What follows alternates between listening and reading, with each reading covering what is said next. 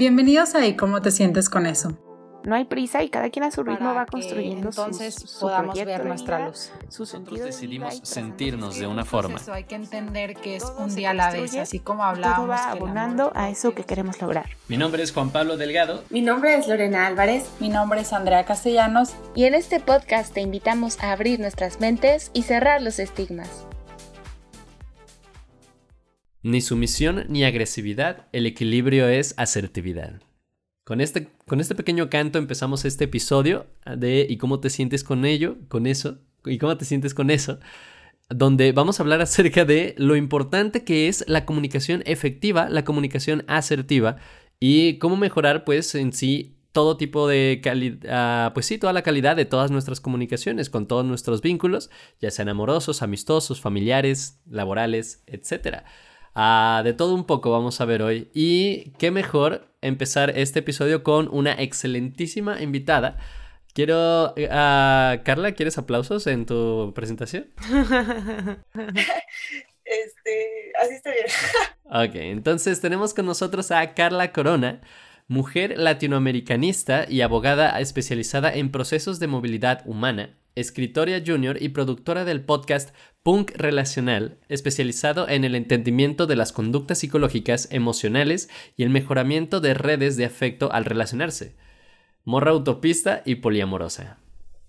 Un aplauso, un aplauso, un aplauso físico para, para Carla. Hola, pues muchas gracias por haberme invitado. Este, la verdad es, es muy chido que me tomen en, en cuenta para este tipo de espacios. Y pues nada, muchas, muchas gracias. Voy a tratar de explicar lo mejor que pueda lo que me pregunten.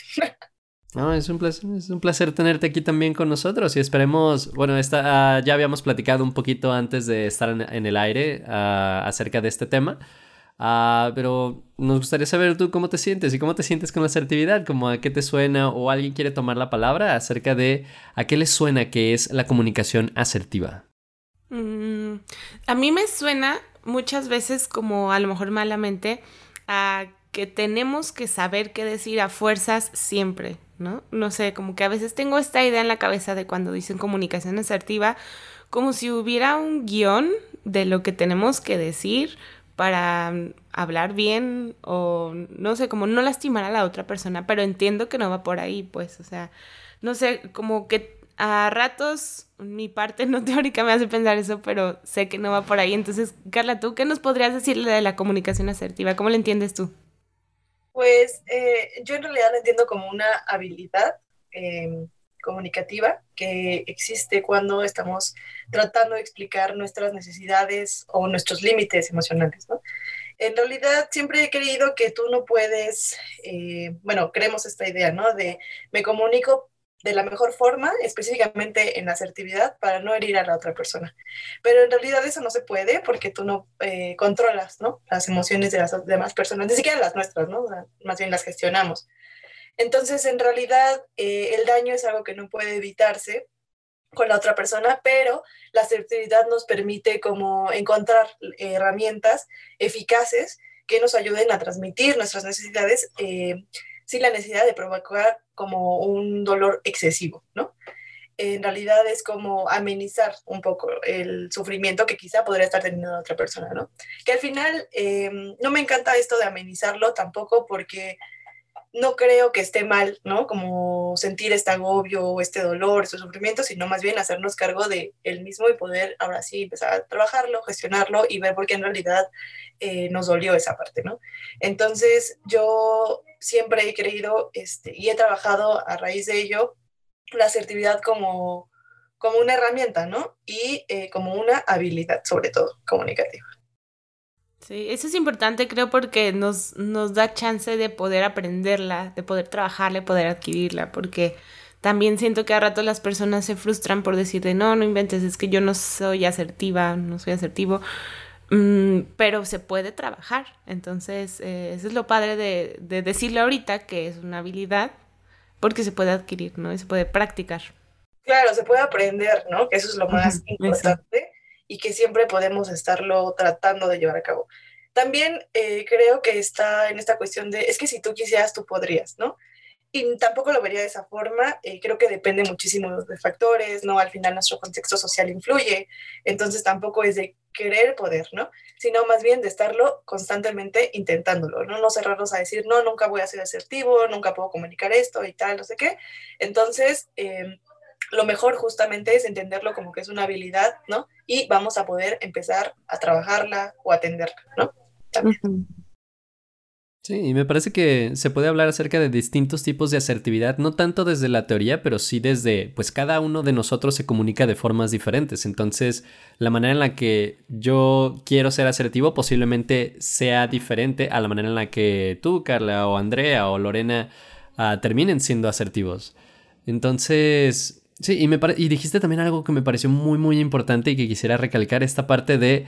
Uh, no hay que darle la espalda a la manera en que nos sentimos Ah, sino aceptarla y uh, como darle su lugar en esta, en esta gran interacción con las personas. Porque cada, cada sensación que, que, sentimos en nuestros vínculos es, uh, si llegamos a sentirlo, si llega como a superar este umbral de, de, relevancia en el sentido en el que, ah, identifiqué que sentí esto, es importante. Y es importante como, pues, darle nombre para, como bien dices, reaccionar ante esto y saber qué hacer con él en el futuro o en ese momento. Y sabes, yo creo que algo que dijiste a mí se me hace muy importante y creo que es algo que nos cuesta a todos y es como saber que, o sea, aunque hagas tu mejor esfuerzo, no vas a ser responsable de que el otro salga lastimado. Y entender que asertividad no significa que vas a apapachar a todos y vas a hablarles bien bonito y no vas a poner límites porque entonces el otro se va a agüitar o se va a enojar. Creo que es importante, como tú dices, ¿no? O sea, tal vez hacer lo mejor que puedas, pero entendiendo que lo que el otro pueda sentir de daño o dolor, pues no lo vas a poder evitar en muchas ocasiones, sobre todo cuando son rupturas o conversaciones incómodas que sí o sí se tienen que llevar a cabo y que sabes que va a haber una repercusión para ti, la otra persona, y entender como, bueno, dentro de esta situación no tan agradable o esta conversación no tan cómoda, puedo ser asertivo aunque vaya a dolerme y le vaya a doler a la otra persona. Y lo que me encanta es, como tú dices, no se trata de, ah, sí puedo y ya lo voy a hacer, pero creo que aquí la clave es estar dispuesto a porque si estás dispuesto es como cuando aprendes a andar en bici, ¿no? Estás dispuesto a aprenderlo y después de un tiempo pues practicas, practicas y cada vez es más sencillo. Y creo que es justo así, ¿no? Si estás dispuesto a empezar a comunicarte de una manera más asertiva, pues no va a ser como que listo.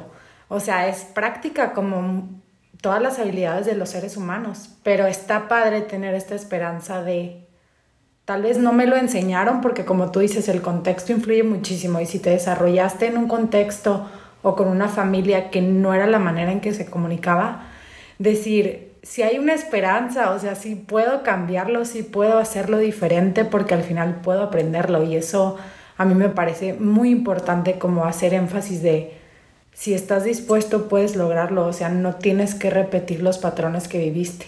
Claro que evidentemente primero tienes que hacerlos pues conscientes.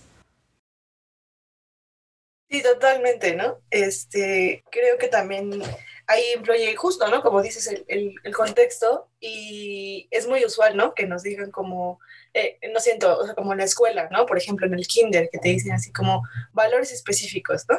Como tienes que respetar a tus compañeritos y tienes que escucharlos y tienes que ser empático, ¿no? Pero en realidad nunca te explican a ciencia cierta qué es el respeto, qué implica el respetar a la otra persona, ¿no? Eh, cómo validas emociones de alguien más, cómo incluso reconoces sus propias emociones. O sea, eso siento que es algo que eh, influye muchísimo el por qué la gente eh, llegamos a una vida adulta y nadie sabe comunicar nada, ¿no?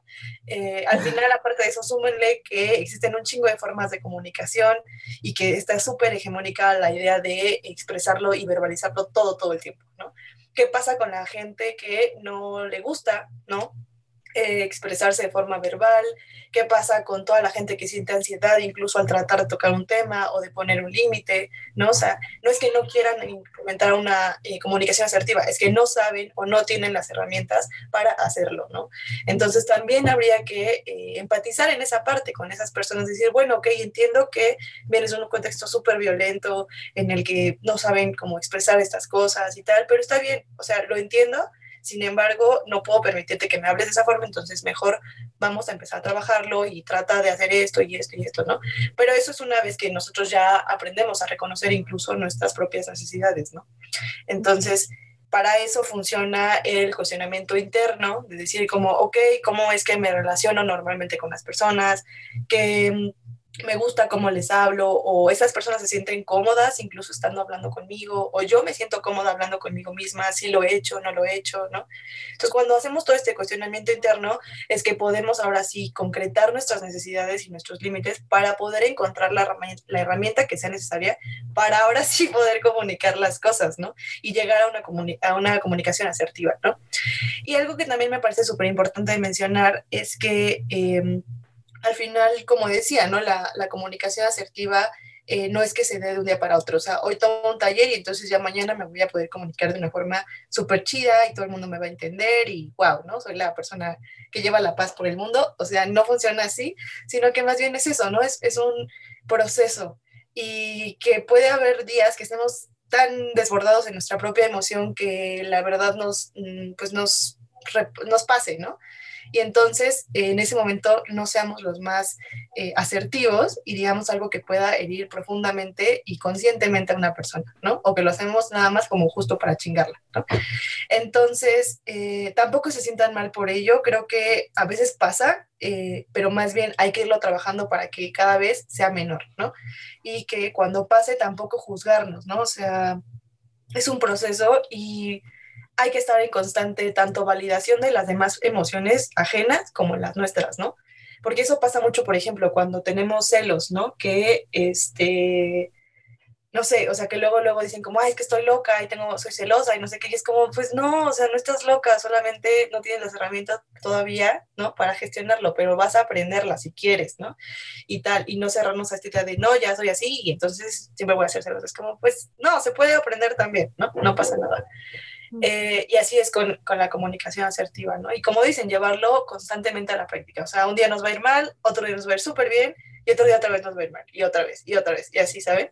Y a mí me ha pasado, o sea, yo también creo que hace poco me pasó con una amiga, ¿no? Que yo intenté ser lo más clara que pude, yo expresé mis necesidades de una forma muy concreta y tal, y esta persona empezó a invalidar como todos mis sentires, o sea, como que solo estaba como muy cegada por el enojo y a pesar de que yo sé que no era mi culpa, estaba enojada por otras cosas, se desquitó conmigo, ¿no? Em, intenté no justificarla eh, y aún así yo expresé mi sentir, pero esta persona, por mucho que yo me comuniqué de una forma asertiva, esta persona ya no quería escucharme. Entonces también tomar esa decisión de decir, bueno, sabes que ya, o sea, no podemos hablar porque tampoco sirve nada que yo me esté comunicando de la forma más eficaz contigo si tú no tienes ganas de escucharme, ¿no? O sea, ahí tampoco va a funcionar porque también el comunicar las cosas es necesario tener otra persona que escuche lo que estás comunicando, ¿no? Y que realmente te escuche y te entienda y lo valore, ¿no? No solo que diga como, ah, sí, sí, sí, no sé qué, y otra vez se repite un patrón, ¿no? Entonces eso es algo que pues habría que rescatar todo el tiempo, como de nada sirve que yo sepa comunicar si la otra persona no sabe escucharme o no quiere escucharme. Eso, es que se nos olvida a veces, siento que la comunicación es un proceso de dos mínimo, ¿no? O sea, siempre hay emisor y receptor. Y si tú por más que te esfuerces en emitir el mensaje correctamente, si no lo reciben, pues va a estar cañón que se logre una comunicación efectiva pero tampoco podemos responsabilizarnos del otro y de lo que le toca a la otra persona hacer. Entonces creo que sí es un proceso que nos toca a todos empezar a cambiarlo poco a poco como sociedad, porque no es un problema de uno, es, o sea, creo que es algo que a todos nos falta trabajar en eso. Y como dices, desde chiquitos no nos enseñan cómo, ¿no? O sea, vivimos en un contexto social donde pocas veces comunicamos lo que necesitamos y pocas veces lo hacemos de una manera asertiva. Como decían hace rato en la introducción, Juanpi, a veces nos vamos hacia el lado de la comunicar agresivamente o ponernos como sumisos ante sí, lo que tú digas, yo lo voy a hacer, no sé qué. pero no nos damos el lugar a nosotros como personas para hacerlo asertivamente y por eso digo que es un problema como más social, pues, o sea, que nos toca a todos ir poniendo nuestro granito de arena para ir cambiando y logrando comunicaciones más asertivas en general. Sí, Lore, creo que justamente el tema de sociedad es muy importante, pero a veces también como que dices, ok, eh, ¿qué hago, no? O sea, pues sí, veo que la sociedad está mal, veo que necesito un cambio, pero ni modo que me vaya de puerta en puerta. Oye, te voy a explicar hoy qué es la asertividad. Entonces, algo que decía Carla, que para mí es muy importante y creo que siempre hemos dicho en este podcast, es, tienes que empezar por ti. Y para tú saber cómo comunicar asertivamente y cuáles son tus necesidades y cuáles son tus límites, necesitas conocerte. Porque si empiezas por afuera, va a ser muy difícil que puedas ayudar a otros cuando ni siquiera sabes tú cómo comunicar tus propias necesidades y límites de una manera asertiva. Entonces, para mí sería, sí necesitamos cambiar como sociedad, pero empezando desde nosotros y al final sabemos, digo, en teoría sistémica y lo que quieras, que cuando hay un cambio en la familia, inevitablemente va a haber cambios alrededor, ¿no? Entonces creo que es importante y claro que también empezar a cambiar nuestras relaciones. Entonces eso va haciendo un cambio poco a poco, que al menos las personas con las que nos relacionemos empiecen a ver esto y tal vez aprender por el ejemplo. Y también algo que me parece sumamente importante es justo lo que decía Carla, ¿no? Saber cuándo retirarte. O sea, a veces puedes ser la persona más asertiva y va a parecer que estás hablando con una pared y también hay que entender que, ok, ya te expresé todo, pero no estás dispuesto a escucharme, pues me retiro. O sea, porque es muy desgastante también como te estoy poniendo aquí todo lo que siento, mis necesidades, te estoy expresando lo mejor que puedo y lo único que veo es una pared que me golpea, tampoco es sano. Entonces yo creo que es parte de ser asertivo el saber retirarse y decir, al menos por ahora, no podemos tener una conversación. Y también es válido, o sea, no queramos que, no, es que yo soy súper asertivo, no mames, tengo que lograr que esta persona también me escuche y sea asertiva. No, o sea, cada quien tiene su proceso, cada quien comunica de una manera diferente. Como dice Carla, tal vez esa persona no tenga la capacidad de expresarse verbalmente y tú le estás obligando a que sea de esa manera. Entonces, como también abrirnos a la posibilidad de que la forma en la que aprendimos y sabemos comunicar no va a ser la única, o sea, la única manera que se pueda también como ser muy conscientes de eso, porque cuando Carla lo dijo, yo dije, güey, yo siempre he creído que solo se puede así.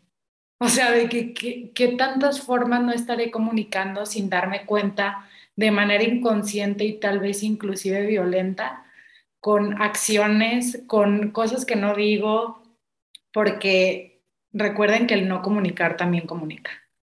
Entonces, ¿qué tanto decimos cuando no decimos? Sí, de hecho siempre digo, ¿no? Que el silencio es una, una forma igual de comunicación, ¿no? Porque también están diciendo algo al final, ¿no? Y que creo que esto es algo que hay que mencionar constantemente, ¿no? Que hay un montón de tipos de comunicaciones, entonces también eh, es importante como reconocerlas constantemente para que tú no estés agrediendo a una, a una persona de forma inconsciente, ¿no? Como de, dime, dime qué tienes, Es como, pues es que no sé, o sea, ahorita no puedo decirte lo que me pasa porque no lo sé, ¿no? En mi caso, por ejemplo, em, mi pareja principal, este, él es como muy de hablar las cosas y tal. Yo también lo soy, pero cuando estoy enojada, me conozco y soy, o sea, puedo llegar a ser muy grosera, ¿no? Incluso estando sola, yo soy grosera conmigo misma, ¿no? Entonces, eh, prefiero como relajarme, tomar un espacio y así. Entonces, al principio, cuando yo le decía como, espérame, ahorita no, porque estoy molesta, vamos a hablarlo más tarde, como que él insistía mucho en, es que hay que hablarlo, es que hay que hablarlo, quiero resolverlo ahorita, porque le daba ansiedad como el hecho de que pudiéramos pelear más grande, ¿no? O sea, como todo bien, o sea, solo estoy enojada, pero me voy a calmar y más tarde hablamos. Después que llegaba a un momento en el que quería como que yo lo hablara y entonces yo terminaba pues diciendo cosas que no pensaba o que solo me salían como porque estaba muy molesta. Y entonces llegamos a un acuerdo, ¿no? Que yo estoy tan molesta a veces que no puedo verbalizarla, ¿no? Entonces, eh, lo que hacemos es tener una comunicación no verbal, que es que yo le doy un pellizco en la pierna y eso significa que estoy súper enojada y que ahorita no vamos a hablar, ¿no? O sea, que vamos a hablarlo en dos horas, cuando ya me haya relajado. Y entonces es una comunicación que ya implementamos en nuestra relación y es como, ah, ok, todo está bien, solo está pues, pasando por un mal momento y al rato lo vemos, ¿no? Y ya. Entonces, así, o sea, como, pero esa es la cuestión, ¿no? Como ir también conociendo no solo a nosotros, a nuestras personas, sino como las personas con las que estamos relacionándonos, ¿no? Porque con él me funciona eso, pero con otras personas puedo verbalizarlo sin problemas, ¿no? Decir, como pasó esto y esto y esto, o con mis papás, ¿no? Igual, como yo puedo comunicar las cosas muy bien, pero ellos solo gritan. Y entonces es como, ¿sabes qué? Contigo no funciona esta comunicación, mejor te escribo las cosas y te las hago llegar, entonces lo lees con calma y luego ya me dices qué piensas, ¿no? Y ahorita que Andrea mencionaba esto de que a veces necesitamos conocernos primero antes de comunicar las cosas. Yo no estaría tan de acuerdo. Eh, entiendo como la importancia de, autoconocernos, ¿no? De decir como, ok, eso es lo que necesito y quiero comunicarlo, pero hay veces que no sabemos lo que queremos y comunicando cosas o como o estando relacionados con personas nos damos cuenta de cosas que no queremos. Y entonces decimos como, ah, claro, eso es justo lo que no quería que pasara y entonces ahora ya lo sé y ahora en mi siguiente relación, gracias a que no sabía y me comuniqué contigo de una forma que aunque no supiera, la siguiente vez ya lo voy a saber, ¿no? Y entonces eso también es una herramienta. Sí, qué chido, porque sí es cierto, a veces pensamos que tenemos que empezar con nosotros primero, pero no sabemos ni cómo. Y justo el ser seres sociales nos hace pensar que justo relacionándonos, eh, ahí aprendemos, ¿no? Porque sí es cierto, siento que a veces nos tenemos la idea de, ya tengo que estar al 100 yo y hasta que yo esté al 100 ya me voy a relacionar. Y claro que no, porque uno pues probablemente nunca va a estar al 100.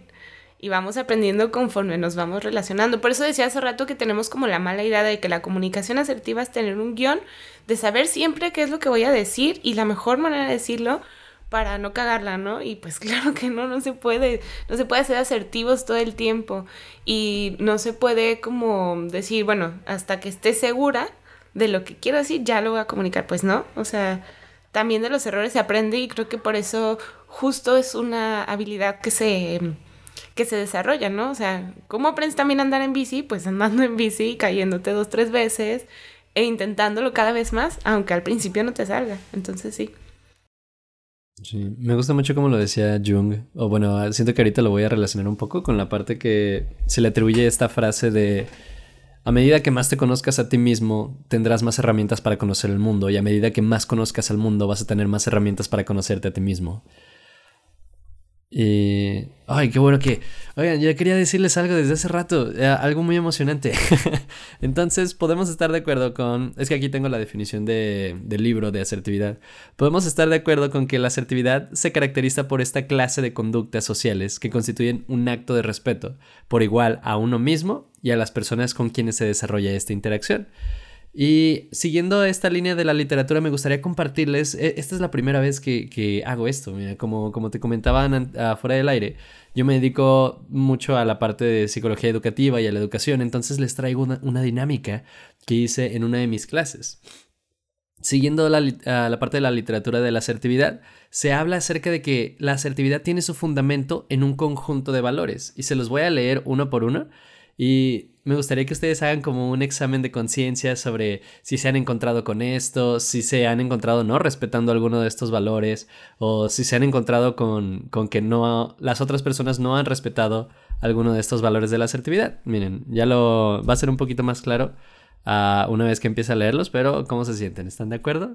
También me pueden decir cuál es el que más les gusta. Están muy padres, la verdad. Esto les va a ayudar también muchísimo como a materializar la idea de cómo, cómo practicar la asertividad de manera un poquito más sencilla o al menos un poquito más uh, con el vocabulario. Por ejemplo, uh, todos estos enunciados inician con todos los seres humanos, por su naturaleza, pueden actuar de modo diferente a como los demás desearían que actuasen.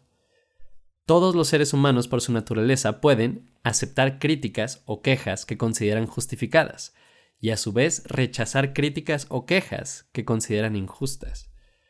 Todos los seres humanos, por su naturaleza, pueden equivocarse alguna vez, olvidarse de algo, pensar de manera propia y diferente.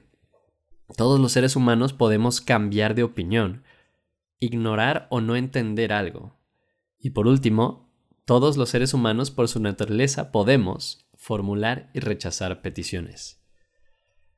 Estas son los, ah, algunos valores que me parecen como muy puntuales y si los tenemos siempre en, en mente, siento que se nos facilitaría muchísimo como, ah, como pensar que estamos siendo asertivos llevados de la mano, ¿sabes? En el sentido de, ah, por ejemplo, esto que comentaba Lorena y que hemos estado comentando, asertividad no solamente es la manera en la que nos comunicamos, yo pienso también que es como un, un estado mental, uh, es, es una herramienta que solamente podremos utilizar si sabemos cómo utilizarla. Entonces también se necesita un conocimiento, un fundamento detrás para poder ser y practicar uh, la asertividad. Pero, ¿qué opinan acerca de estos valores? Porque yo la primera vez que los leí me encantaron demasiado. Yo me gusta, me gusta Me gusta porque siento que es como esta parte autocompasiva de decir, bueno, pues todos somos seres humanos y todos por nuestra naturaleza pues nos podemos equivocar, pero también tenemos la capacidad de cambiar y hacerlo distinto. Entonces creo que eso es lo padre de la asertividad, de no verlo como una imposición de que, ah, tienes que ser perfecto al comunicar siempre, sino de, ah, somos seres humanos, pues nos vamos a equivocar y ni modo, pero el chiste es querer intentar hacerlo mejor por respetarme a mí, por respetar a la otra persona y por hacer de este mundo un lugar un poquito mejor, ¿no? Por eso, como que así lo relaciono, pues al escuchar estos valores, de que somos seres humanos, date chance, ¿no? ¿Qué les pareció a ustedes los valores de Juan Pues a mí en realidad sí me, o sea, me gustan todos, pero creo que mi favorito es el de rechazar peticiones porque a veces creemos que, ok, hay que ceder a todo lo que nuestra pareja pide, solo porque es su necesidad emocional, ¿no? Y eso es un error, ¿no? Por ejemplo, en las no monogamias, cuando tú tienes la necesidad erótica, em, como de estar con más personas, y se lo expresas a tu pareja que es totalmente monógama, obviamente esa persona no va a poder satisfacer tu necesidad, ¿no? Y de hecho, incluso si trata de forzarse a hacerlo por quedarse contigo y no quedarse solo, eh, es muy probable que vayan a sufrir un montón de cosas y no necesariamente como por esta cuestión de tener una relación no monógama, sino porque eh, en realidad no era lo que tú deseabas, ¿no? No es tu necesidad, sino estás tratando de satisfacer otras necesidades, ¿no? Y otras peticiones que a ti no te agradan. Em, entonces, esa es una línea muy delgada que siento que valdría mucho la pena, ¿no? Como estar rescatando en un montón de, pues, cuando damos información al respecto de esto, ¿no? Y de los límites, ¿no? Entonces, em, por eso me agrada, ¿no? Porque normalmente yo también cuando doy talleres y así, eh, les pongo ejemplos, ¿no? De cómo estamos pidiendo cosas y que las necesidades siempre está, tienen que estar dispuestas, o bueno, estar como en esta base de, de, ser una petición al final, ¿no?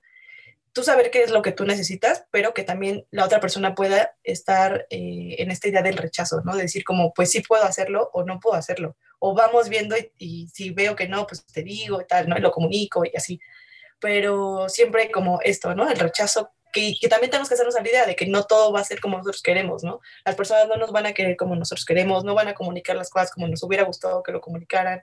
Entonces, también no tomarnos las cosas personales, ¿no? Creo que eso también ayuda a que muchas veces no suframos cuando estamos comunicando las formas de una, digo, ajá, comunicando las cosas de una forma asertiva, ¿no? Entonces, por eso a mí me agrada esta. Perdón que te interrumpa, pero sí, eh, creo que a veces decimos, ay, pero si lo pedí asertivamente, ¿por qué no dijo que sí, no? Pues claro que la otra persona también tiene derecho a decir, pues no, o sea, chido por comunicarlo bien, pero no, no se arma. Sí, y sabes que a mí justamente la que me gusta más va ligada a la tuya, y es que, si no me equivoco, decía algo como que tenemos la posibilidad de cambiar de opinión. ¿Sí había una que decía eso? Porque justo creo que, como tú dices, puede que en un momento le digas, pues hay que intentarlo, ¿no? Chance me late. Pero tienes la posibilidad de decir, no me gustó, no quiero esto, aunque sea tu necesidad, a mí no me, o sea, pues no es la mía y aquí se acabó y listo. Entonces, porque creo que muchas veces juzgamos y somos juzgados por decisiones o por pensamientos de nuestro yo pasado. Y creo que es de sabios entender que vamos cambiando y vamos transformándonos y deconstruyéndonos y que tal vez lo que mi Andrea de 22 años pensaba, no piensa mi Andrea de 26, ¿sabes? Y me queda clarísimo que no es la misma a mí. O sea, se infarta la de 22. Pero es como esta parte de decir, tienes la oportunidad de cambiar de opinión y de ver las cosas diferentes. O sea, y no no tiene nada de malo que ayer pensaras de una manera y hoy te deconstruiste y fuiste, bueno, no literal ayer hoy, pero a eso me refiero como... Pues, puede pasar, pero me refiero a como que sé que es un proceso de el muchas veces cambiar de ideas que a veces estaban muy arraigadas, pero que te das cuenta que al final no eran ideas tuyas, eran ideas impuestas y que sepamos y seamos autocompasivos y también compasivos con otros de decir, güey, pues no, no crucifiques a alguien porque hace unos años no pensaba como ahora y ese pensamiento de hace unos años no iba de acuerdo al tuyo. O sea, también como esta parte de la asertividad de decir, dale chance a otros de que también cambien de opinión y, pues no sé, como que tengan este proceso de, de construirse como ellos decidan hacerlo. Juan y a ti que te encanta hablarnos de definiciones y explicarnos las palabras que nosotros no entendemos, pero que cuando nos explican nos damos cuenta que sí sabíamos que eran. Cuéntanos un poquito acerca de qué es esto a autoasertividad y heteroasertividad, cómo se come. ¿Realmente sabemos qué es y creemos que no? Oh, completamente sabemos qué es. Es que a auto, es decir, ya hemos estado hablando acerca de la asertividad, viene siendo cómo ser respetuoso en la interacción. Pero bien lo dijo Carla, la interacción vienen siendo al menos dos personas. Ah, también podemos interactuar con nosotros mismos, pero al hablar acerca de la interacción con la otra persona, estamos primero nosotros, después la otra persona.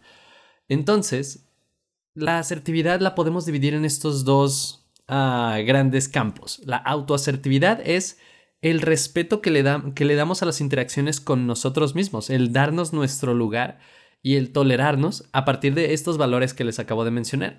Y la heteroasertividad es exactamente lo mismo, pero hacia la otra persona. Es respetar y darle su lugar a partir de estos valores de la asertividad hacia la otra persona con la que estamos interactuando. Entonces, partiendo, partiendo de estos dos conceptos, se puede tener más de uno que de otro. Y aquí eh, surge también como una pues algunas tendencias de la personalidad basándonos únicamente en la autoasertividad y en los niveles de heteroasertividad que una persona puede llegar a practicar en dado momento. Por ejemplo, hay uno muy popular desafortunadamente que es el comportarse de manera pasivo-agresiva.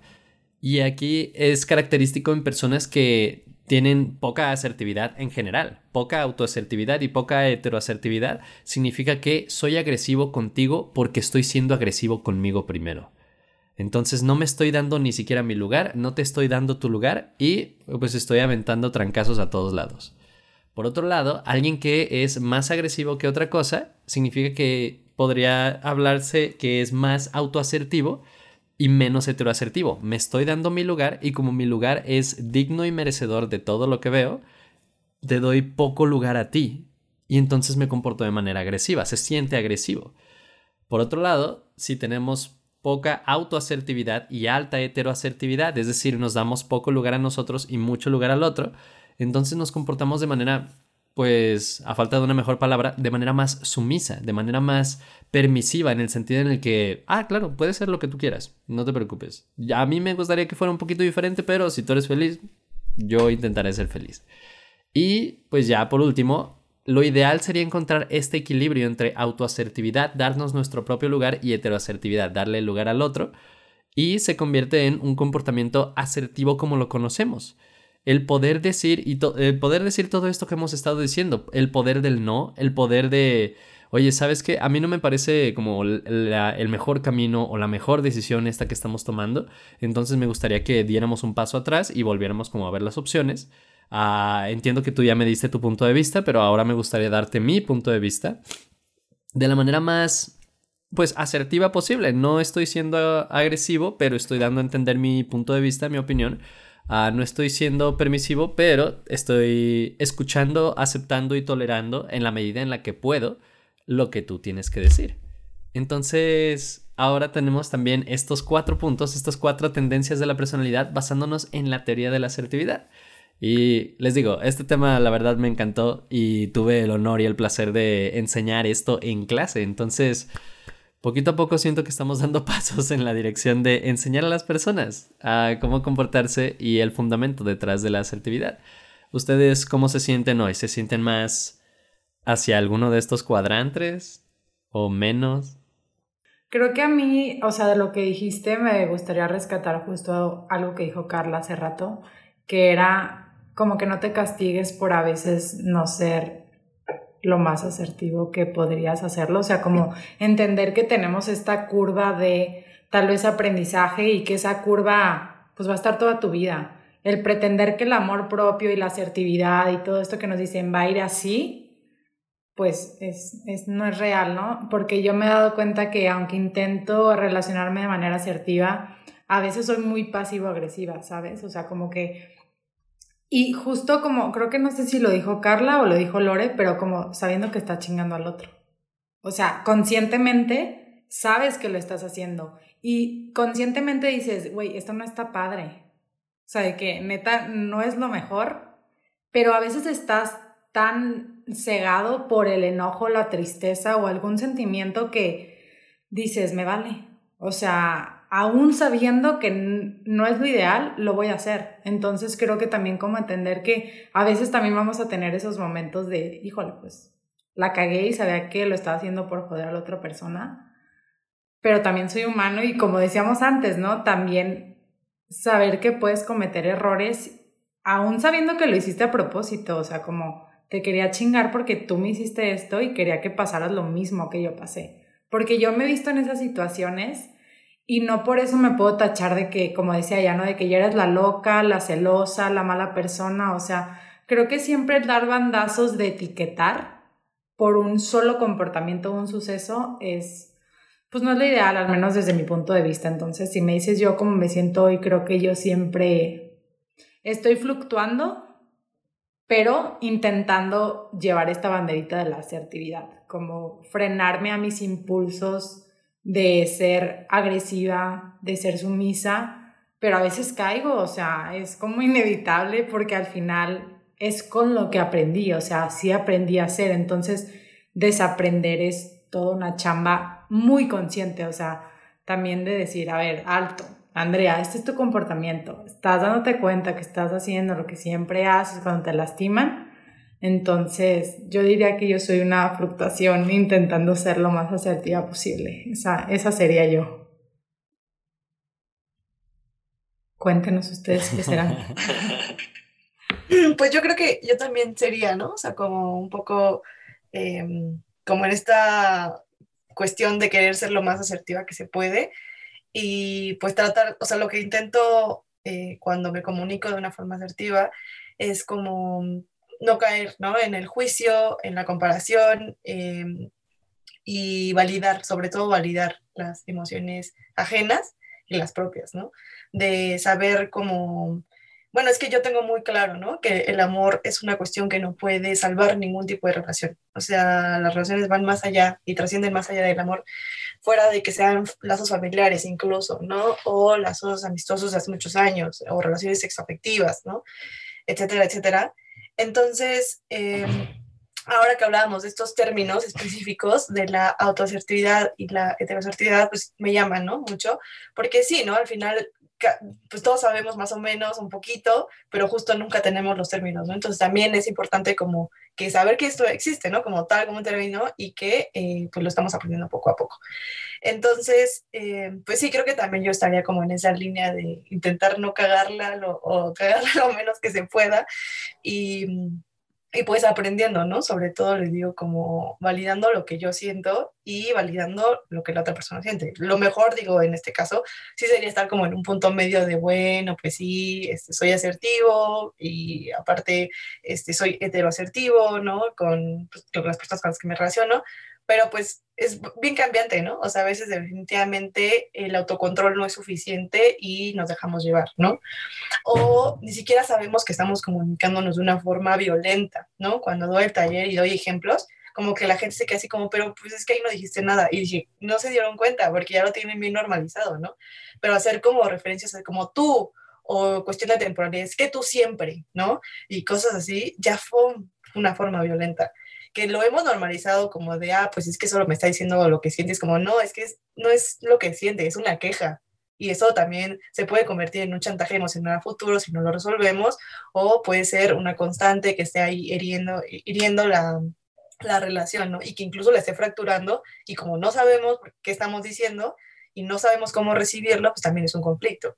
Y también algo que eh, sugiero normalmente cuando estamos comunicando las cosas es, suena como que estamos pendejeando a la otra persona, pero no es así, es dándole como a entender, bueno, más bien preguntándole si entendió lo que dijimos, ¿no? O sea, porque puede que tú estés diciendo, yo quiero esto, ¿no? Yo quiero pasar tiempo contigo. Y la otra persona está escuchando, no salgas con tus amigos, este, solo quiero que salgas conmigo. Y eso no fue lo que dije, ¿no? Yo dije, pues es que hace mucho que no pasamos tiempo juntos, o sea, hay que pasar más tiempo juntos. Y otra vez, no, es que tú me estás prohibiendo ir a un lado. Es como, no, o sea, yo no estoy diciendo eso, ¿verdad? Entonces, para aclarar esas cositas, como, ok, de todo lo que acabo de decirte, ¿qué entendiste? ¿Qué me puedes decir que entendiste para que estemos en la misma línea y podamos ver si se resuelve el problema? Ya cuando dicen otra cosa, como, ah, no, no, yo no me refería a eso, estaba hablando de esta cosa, ¿no? Ah, ok, pero eso se dio porque tuve la iniciativa de preguntarle a la otra persona si realmente me estaba entendiendo, si estaba escuchando, si tal vez no me estaba comprendiendo, porque puede que yo también diga, no, sí, yo tengo muy claras mis ideas y mis necesidades y mis límites, ¿no? Y no es cierto, ¿no? Tú estás diciendo pura mamada y la otra persona así de, güey, qué chingados, no te estoy entendiendo. Eso pasa. Entonces. Que le dices dos cosas diferentes en el mismo mensaje y luego, a ver, ¿cuál quieres? Pues. Ajá, justo. Entonces, este, pues sí. Hace, tiempo que no nos aventábamos pedradas sin querer aquí en el podcast. Ah, hay algo. Ah, a, mí, a mí me pasa algo muy, muy interesante. O sea, ahorita lo recordé con esto que estaba diciendo Carla. Yo tiendo a ser como muy evitativo con el, conflicto. Entonces, hay momentos de mi vida que son de la cosa más normal del mundo, pero yo siento que el decir no a veces es violentar a la otra persona, pero desde mi mundo retorcido. Ah, por ejemplo, si alguien me pregunta que quieres un hot dog, pues, pues, no, realmente no quiero un hot dog en este momento. Pero no lo digo porque, porque siento que la otra persona lo va a tomar como ¡Ah! me rechazó a mí y al hot dog. Es que me da risa porque me lo imagino así de que a huevo comiéndose el hot dog nada más para no. Es que yo lo he visto el hot dog. sé, sé que es real, o sea, me da risa de ternura, no de burla, ¿eh? O sea, se me hace porque te entiendo. Está bien feo cuando crees que no puedes decir que no y neta no quieres. Entonces, ah, pues esto que menciona Carla de que hay, hay violencias que tenemos tan normalizadas y también somos hipersensibles al poder del no, al punto en el que algún, de alguna forma algunas personas lo hemos categorizado como violencia. El decir, pues yo no tengo ganas de esto en este momento y porque no, no, tengo, al menos yo en lo personal en estas situaciones a veces no tengo la idea de que estoy rechazando la cosa que me ofreciste, la, la petición que me hiciste. No te estoy rechazando a ti. Ya, no, es bien, es un trabajo muy pesado. Eso, es que implica mucho trabajo personal para poderlo decir, o sea, como normal, ¿no? Como no, no, realmente no. O también hace rato, no me acuerdo qué dijimos, pero que Carla dijo, yo no estoy de acuerdo. Y yo, qué chido que puedas decir, yo no estoy de acuerdo Ay, tan que no estaba de acuerdo conmigo. Ajá, y yo, qué chido, está muy padre que puedas decir, no estoy de acuerdo y no implica de que te odio, ¿no? Entonces... Que, que sácala de la llamada, sácala de la llamada. Se cancela la invitada. Ah, no, no queremos colaborar. No, pero está padre como tener este, este trabajo personal para poder decirlo, poder expresarlo y que no le implique como a Juan pídele, no, ¿qué va a decir la otra persona si le digo que no? ¿no? Y también a mí me hace pensar ahorita que comparten como ya esta parte más personal que yo según yo bien en teoría soy súper asertiva, pero ya en práctica me quedo súper trabada y me gana mucho la emoción.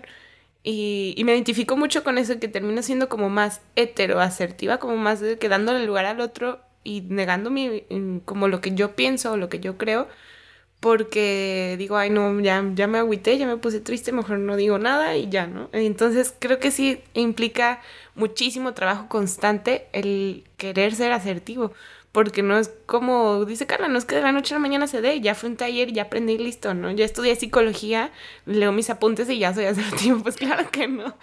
Ojalá, ajá, entonces creo que sí es mucho trabajo personal constante, intentarlo cada vez más y saber que no nos va a salir a la primera y no pasa nada, o sea, estamos aprendiendo y es normal, ahí vamos poco a poco.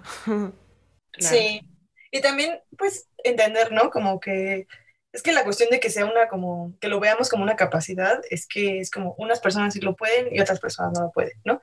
Y no, más bien justo por eso me gusta llamarle como habilidad, ¿no? Porque podemos irla poniendo en práctica de muchas formas, no necesariamente por la forma verbalizada, ¿no? También podemos ser asertivos mediante la forma escrita, ¿no? O mediante otras formas, porque en realidad existen muchas formas de comunicación, ¿no? Oye, Carla, y, ahorita que dices eso de las formas de comunicación, ¿nos puedes dar como otros ejemplos de qué otras formas? Porque ahorita que pusiste el ejemplo también como del pellizco en la pierna, me encantó eso y nunca se me hubiera ocurrido. Pero, o describirlo, ajá. ¿Cuáles otras formas existen entonces para comunicar? Pues en realidad hay, o sea, hay más de 28, ¿no? Este, entonces, ajá, son un buen. Pero yo todas estas que fui como poniendo en práctica fue porque se me iban ocurriendo, ¿no? O sea, la verdad es que no las leí en ningún lado ni nada, fue como la forma. Como yo escribo y mi mamá tendía mucho a no escuchar, y dije, bueno, ¿qué le funciona? A ella le gusta leer, pues que me lea, ¿no? Entonces dije, como sí, la escritura, perfecto. Eh, con otras personas no hay una comunicación, bueno, sí es verbal, porque entra dentro el llorar, ¿no? O reír, es una comunicación verbal, pero en realidad no estamos diciendo nada, ¿no? Otra, pues, este, entonces, como que con esas personas lo que era nuestra comunicación era como llorar juntos, ¿no? Como llorar y hacer como esta sanación tipo muy de una cuestión como corporal y de nuestras almas como sanación. La Lore y yo. Colectivo, O sea, ahí lo que hacíamos era que sí, al final es un proceso totalmente individual, pero sí muchas veces se puede colectivizar y eso también es bien importante. Entonces, como que buscar espacios donde podamos sacar estas formas, ¿no? Decir como, ok, o sea, te abrazo y ya con ese abrazo yo, yo me siento perfectamente bien, ¿no? Me siento en perfecta comunicación contigo, ¿no? Sobre algo. Obviamente no todo va a poder ser transmitido a través de un abrazo, o sea, eso es evidente. Eh, pero es una forma en la que ahorita estoy comunicando que me siento destrozada y que solo necesito que me abrace, que alguien me haga, este, pues sí, un acompañamiento, ¿no? Por ejemplo. Eh, ¿Qué otra? Pues eh, la de los pellizcos, bueno, como cuestiones como corporales de poder, que es como pellizquitos o una mirada de, güey, ya, cállate, ¿no? Digo, basta, eh, cosas así. Em, ¿Qué otra funciona? El cantar. Cantar también es una buena herramienta. Eh, puede ser como que agarres una canción específica que describa todo lo que tú sientes y decirle como, ahorita me siento de esta forma, basta, ahorita no puedo, ¿no? O sea, solo necesito que escuches esto para que yo no puedo expresártelo, pero aquí está, aquí está todo lo que siento, aquí está, ¿no? Eh, el leer, ¿no? El leer como artículos que de, o, un post en Instagram, o sea, de verdad muchos posts en, eso es lo chido, ¿no? Que siento que como que imágenes, ¿no? O sea, de nuestra, de nuestra época actual, o sea, siento que hay muchas imágenes que en una, en una frase te dicen así como, verga, o sea, te sientan así de que esto es lo que necesitaba escuchar hoy, ¿no? O sea, bien cabrón, porque no lo había pensado. Entonces, eso me ayudó mucho, ¿no? O sea, un día yo me sentía como súper estresada porque, pues, bueno, como escuchan, siempre hago un chingo de cosas. Entonces, un día me apareció una foto que decía como, sí puedes con todo, pero no con todo al mismo tiempo. Y ese día yo dije, ah, y lloré tanto que dije, güey, o sea, es cierto, ¿no? Entonces, eso era lo único que necesitaba escuchar y fue como una comunicación interna que fue como, ah, güey, ah, güey, y fue a través de una imagen, ¿no? Entonces, se van dando cuenta, son realmente muchas que nunca como que tenemos en, consideración porque solo nos enseñan a decir lo que tú piensas, ¿no? Mi familia es mucho de jamás callarse las cosas, o sea, nadie se autocensura, ¿no? Todos decimos lo que pensamos y no estamos de acuerdo, como dilo, dilo, dilo, dilo. Y mucha gente pues piensa que yo puedo ser este, como muy autoritaria o muy impositiva y no es así, solo que mi personalidad y mi construcción social y educativa siempre ha sido de decir lo que piensas, ¿no? No te calles, no te autocensures. Entonces, por eso siempre que yo doy pláticas o hablo con la gente, les digo como, ok, estuvo mucho que escuchar a esta persona, pero ¿por qué no dijiste lo que pensabas? ¿Por qué no te quejaste? ¿Por qué eh, dejaste que pisotearan tu, este, tu forma de pensar, ¿no? Entonces, también eso eh, ayuda como que nos vayamos cuestionando las cosas que hemos callado y que no hemos podido resolver con nuestras propias personas y que por ello no hemos podido expresar y entonces eh, es que nos comunicamos de una forma violenta, ¿no? Y yo me doy cuenta cuando mis amigas también me, me mandan como screenshots de sus, eh, no sé, como sus conversaciones con sus novios y digo, güey, está siendo tan violenta, o sea, él neta te está dando toda la razón, o sea, ya te dijo que literalmente él fue su culpa y tú sigues diciéndole como, es que tú, es que tú, es como, pues sí, ya lo aceptó, o sea, ¿por qué sigues chingando el mismo tema? O sea, ya, güey, déjalo en paz, ¿no? Y sí me doy cuenta que la banda es bien, bien violenta y ellos piensan que están siendo como, ay, no, es que yo fui, yo solo dije lo que pensaba, es como, pues sí, pero ve cómo lo dijiste, no tuviste tacto y entonces tú sí estabas hiriendo a una persona de forma consciente. Entonces, hacernos como cuestión de, de, todo eso, dices como, ah, no más, claro, ¿no? O sea, entonces, ¿cómo puedo hacer para cambiarle? Pues voy y busco herramientas, porque hay muchísimas herramientas para ir cambiando estas cosas, ¿no? Y pues sí, o sea, al final es, es, un proceso que es bien largo y más que un proceso, es un trabajo bien cansado. O sea, la banda como que yo también siento que deja de ser asertiva o ya no quiere hacer como esas cosas porque es más largo. Es más fácil decir, eres un pendejo, a decirte como, sí. que tus acciones me hicieron daño porque tal, tal, tal, tal. tal. O sea, es mejor decir un insulto explicar lo que pasó, ¿no? Claro. Pues justamente, Carla, hablando de toda la comunicación, que hay muchísimas formas, que muchas veces no nos damos cuenta, siempre nos gusta cerrar con recomendaciones. Ok, ya entendí la teoría, ok, ya me identifiqué, ahora qué hago, ¿no? Si quiero empezar a ser asertivo, pero no sé cómo, no sé qué hacer, ¿cuáles serían como los baby steps para tú decir, bueno, por aquí puedes empezar? sin que sea un golpe seco, pero también que requiera así como, ya estoy empezando esta parte para poder ser asertivo, ¿no? Mm, ok, pues eso está, está complicado, ¿no? Porque de verdad hay, hay, un montón de cosas que podríamos hacer y no a todas las personas nos van a funcionar las mismas herramientas ni los mismos pasos, ¿no? O sea, puede que alguien, yo normalmente comienzo con algo básico, que es la respiración, ¿no? Siempre que quiero ser asertiva, el, mi primer paso es respirar. O sea, y la gente cuando está enojada o triste olvida todo eso y entonces ni siquiera es consciente de su propia respiración y de como el momento en el que está. Entonces, hay muy buenas técnicas de, eh, y está, ¿no? Como investigado y tal, comprobado, que eh, encontrar buenas técnicas de formas de respiración nos ayudan a gestionar nuestras propias emociones. Entonces, eso sería para mí uno de los primeros pasos básicos. Y después sería eh, mucho como el cuestionamiento interno, ¿no? Así de que, ok, eh, acabo de pelearme con esta persona y voy a repasar todo lo que pasó, ¿no? No solo lo que esta persona me hizo sentir y lo que dijo, sino también las cosas que yo dije y cómo es que pude haberlo dicho de una forma mucho más tranquila, ¿no?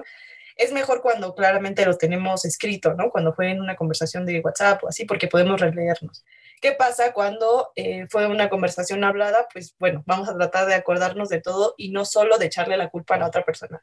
No luego, luego victimizarnos, sino decir como, ok, este, también yo la cagué en esto y sí, esa persona fue súper grosera y yo también, entonces, ¿qué pasó ahí? ¿Qué falta de respeto? No sé qué. Entonces vamos como analizando todas las cuestiones que fuimos. O si es que la conversación empezó como hablando normal y luego fue subiendo de tono, entonces, ¿por qué subimos el tono? Porque ya no nos estábamos escuchando, ¿no? O sea, como irnos preguntando cómo fue tanto nuestra relación con esa persona al tratar de comunicarnos y cómo fue eh, con mi propia persona. Si es que cedía todo lo que esta persona me dijo o si es que esta vez por primera vez puse lo que yo quise realmente decir o que yo quería decir algo pero me trabé por tal razón y entonces empezar a buscar por qué me, me trabé, ¿no? ¿Por qué dije así como de que, híjole, no, es que no me pude decir porque me dio miedo expresarlo, pero ¿por qué? Ah, bueno, porque no sé, este, ya me han hecho sentir mal cuando digo lo que pienso. Ah, entonces es por un miedo pasado, no es por esta cuestión y esta persona, es por algo que llevas cargando desde hace un rato y no has podido trabajar. Y así, ¿y cómo se da esto? Por el cuestionamiento interno. O sea, yo es lo, que siempre digo, así, cuestionamiento interno, cuestionamiento, o sea, para todo, para todo, para todo, para todo, ¿no? Y qué otra cosa, pues validación, ¿no? Validación tanto de mis emociones como las las demás personas y eso incluye el no juzgar eh, no solo a las demás personas, sino a mí mismo, ¿no? Me siento súper triste y es válido, o sea, está bien sentirme triste, no tiene nada de malo. No me siento mal, ¿no? Me siento triste. Hay que aprender a nombrar las cosas. O sea, eso no es sentirnos mal, es sentirnos tristes. Me siento enojado, me siento frustrada. O sea, no, son, no hay emociones positivas, no hay emociones negativas, todas son emociones y hay que aprender más bien a gestionarlas, ¿no? Eh, validación emocional, les digo que va un poco, pues incluso eh, con la empatía y el respeto que siento por las personas con las que me estoy comunicando ejercer mucha escucha activa, no solamente para las demás personas, sino conmigo mismo. ¿Qué acabo de decir? Que no fue algo chido y que ya me estoy haciendo consciente y, lo reformulo incluso. Puedo decir como, ah, ok, esto fue lo que acabo de decirte y no estuvo bien, déjame reformularlo, perdóname, no sabía cómo explicártelo. Entonces otra vez lo digo, no pasa nada. Eh, y el negociar para llegar a una resolución de conflictos. La resolución, digo, la negociación puede a veces también tener como sus tintes violentos, porque a veces tratamos de imponer lo que nosotros queremos como una mejor solución para las personas involucradas. Entonces ahí también eh, habría que ir calando, ¿no? Como cuáles son nuestras necesidades, cómo podemos llegar a acuerdos, estableciendo límites, respetando sobre todo los límites tanto propios como los de las demás personas, ¿no? Eh, y pues ya, ah, no sé qué más, o sea, es que hay muchas cosas. Eso es ya mucha tarea. Ajá, o sea, de verdad hay un montón. Eh, hace rato que este Juan decía como del no, hay muchas personas a las que les conflictúa, ¿no? Como aprender a decir que no. Y eh, lo que yo pondré ahí en práctica, por ejemplo, o bueno, con las personas que siempre les digo que pongan esto en práctica, es que aunque tú quieras decir que sí, empieces a practicar decir no. O sea, que te así como de que, ay, me acompañas a la tienda, es como, hoy sí que, o sea, no tengo nada que hacer y sí podría, pero te voy a decir que no, solamente por ponerlo en práctica, para ver cómo reacciona la otra persona. Porque también eso es importante. Eh, puede que nosotros siempre estemos dispuestos a decirle que sí a una persona y cuando decimos que no, esta persona se enoje con nosotros y entonces como, oye, pero ¿por qué? O sea, ¿por qué ahorita no respetas mis límites? O sea, yo te dije que no puedo, ¿no? Aunque no esté cierto. Solamente para ver, ¿no? O sea, y es esto, ¿no? De entender como que el conflicto no es malo a veces crear conflicto es súper necesario para poder establecer este tipo de cosas y establecer nuestros límites, como ya me di cuenta que si le dijera que no a esta persona, entonces no respetaría mi decisión, ¿no? Y eso es bien grave, o sea, bien grave, ¿no? Porque así es como van creciendo las violencias, incluso, por ejemplo, en una relación sexoafectiva, ¿no? De siempre le digo que sea mi novio en todo lo erótico, y entonces cuando le digo que no, ¿qué tal que me viola? ¿Saben? O sea, puede ser bien, bien peligroso. Entonces, por eso es importante ir poniendo en práctica cosas que a nosotros no nos ponen cómodos tampoco para este, ir empezando como a ver por qué no funciona de esta forma, ¿no?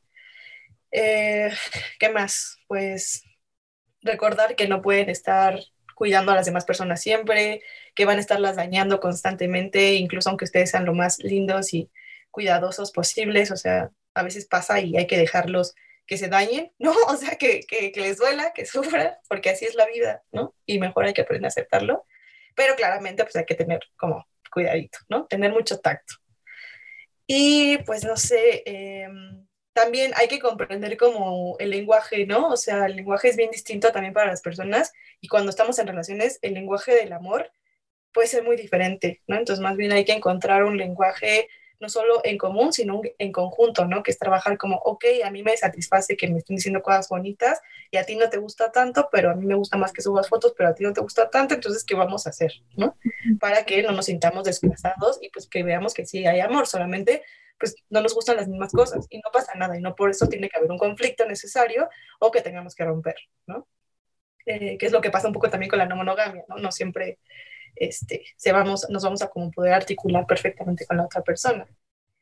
Y pues eso, o sea, es muy cansado, o sea, de verdad es muy cansado. Yo creo que cuando doy este taller de comunicación no violenta o asertiva, puta, es, o sea, tiene que durar más de tres horas porque neta son demasiados ejemplos, muchísimas cosas como a detalle y así porque pues son muchas cosas que hay que procesar, ¿no? Y preguntarnos y darnos cuenta de nuestros errores y decir, chale, ¿qué pedo? ¿Qué llevo haciendo toda mi vida, ¿no? O sea, y mm, ya por último les diría como que también nos demos cuenta de la forma en la que nos hablamos a nosotros mismos y la forma en la que le hablamos a las demás personas. Como les decía, con mi novio yo tengo una comunicación perfecta, ¿no? Así perfecta.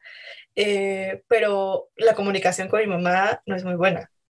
Eh, ¿Y por qué? Porque tampoco ella quiere escucharme o no tiene las herramientas porque creció en otro contexto donde la, censuraban mucho, porque decían como, ok, sí lo que piensas, pero vamos a hacer lo que yo quiero, ¿no? O cosas así. También es ir un poco dándonos cuenta que estos patrones no solo son por una cuestión del lenguaje, sino por todo lo que nos rodea, ¿no? Por un sistema eh, heteronormativo, patriarcal, monógamo, ¿saben? O sea, hay un montón ahí de imposiciones que creemos que deben estar cegadas, ¿no? Y que no deben hablarse de ellas porque son amorales, ¿no?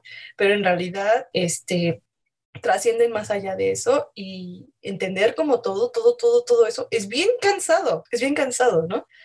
Pero vale la pena, o sea, porque ya cuando estamos como del otro lado un poquito es como, ah, ok, ¿no? O sea, entiendo ahora esto y entonces vamos a hacer algo al respecto, ¿no? Y que creo que a mí eso es lo que, lo que me agrada, sobre todo de trabajar con este tipo de cuestiones, ¿no?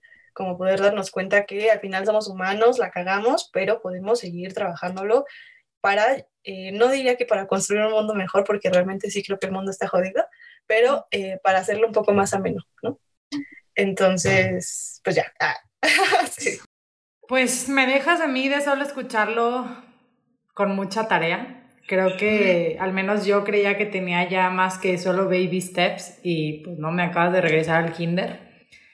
Y también me quedo con muchas ganas de ese taller que tanto has mencionado, entonces por ahí lo pondremos si es que tienes uno próximo en las redes sociales para las personas que les interesa, porque al menos yo sí estoy interesada en apuntarme.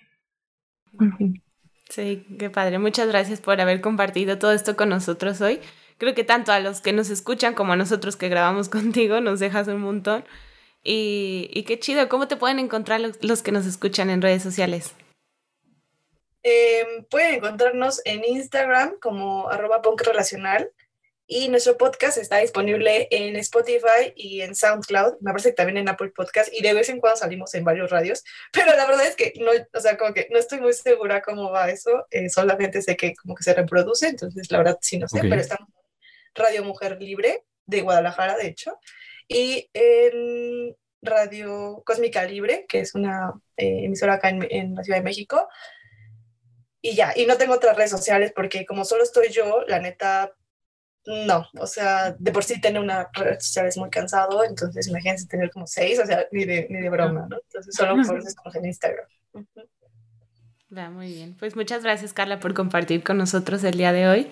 Eh, los demás que nos escuchan, cuéntenos en redes sociales eh, qué les pareció este episodio. Nos encuentran a nosotros en Facebook y en Instagram, arroba y cómo te sientes con eso. Em, ya saben, también nos encuentran en TikTok, en Twitter, en YouTube. Cuéntenos por ahí en los comentarios. ¿Y cómo te sientes con la comunicación asertiva? Nos vemos. Uh. Y pues nada, muchas gracias por invitarme. gracias a ti. Tantas formas de comunicarse y decidiste hablar con la verdad.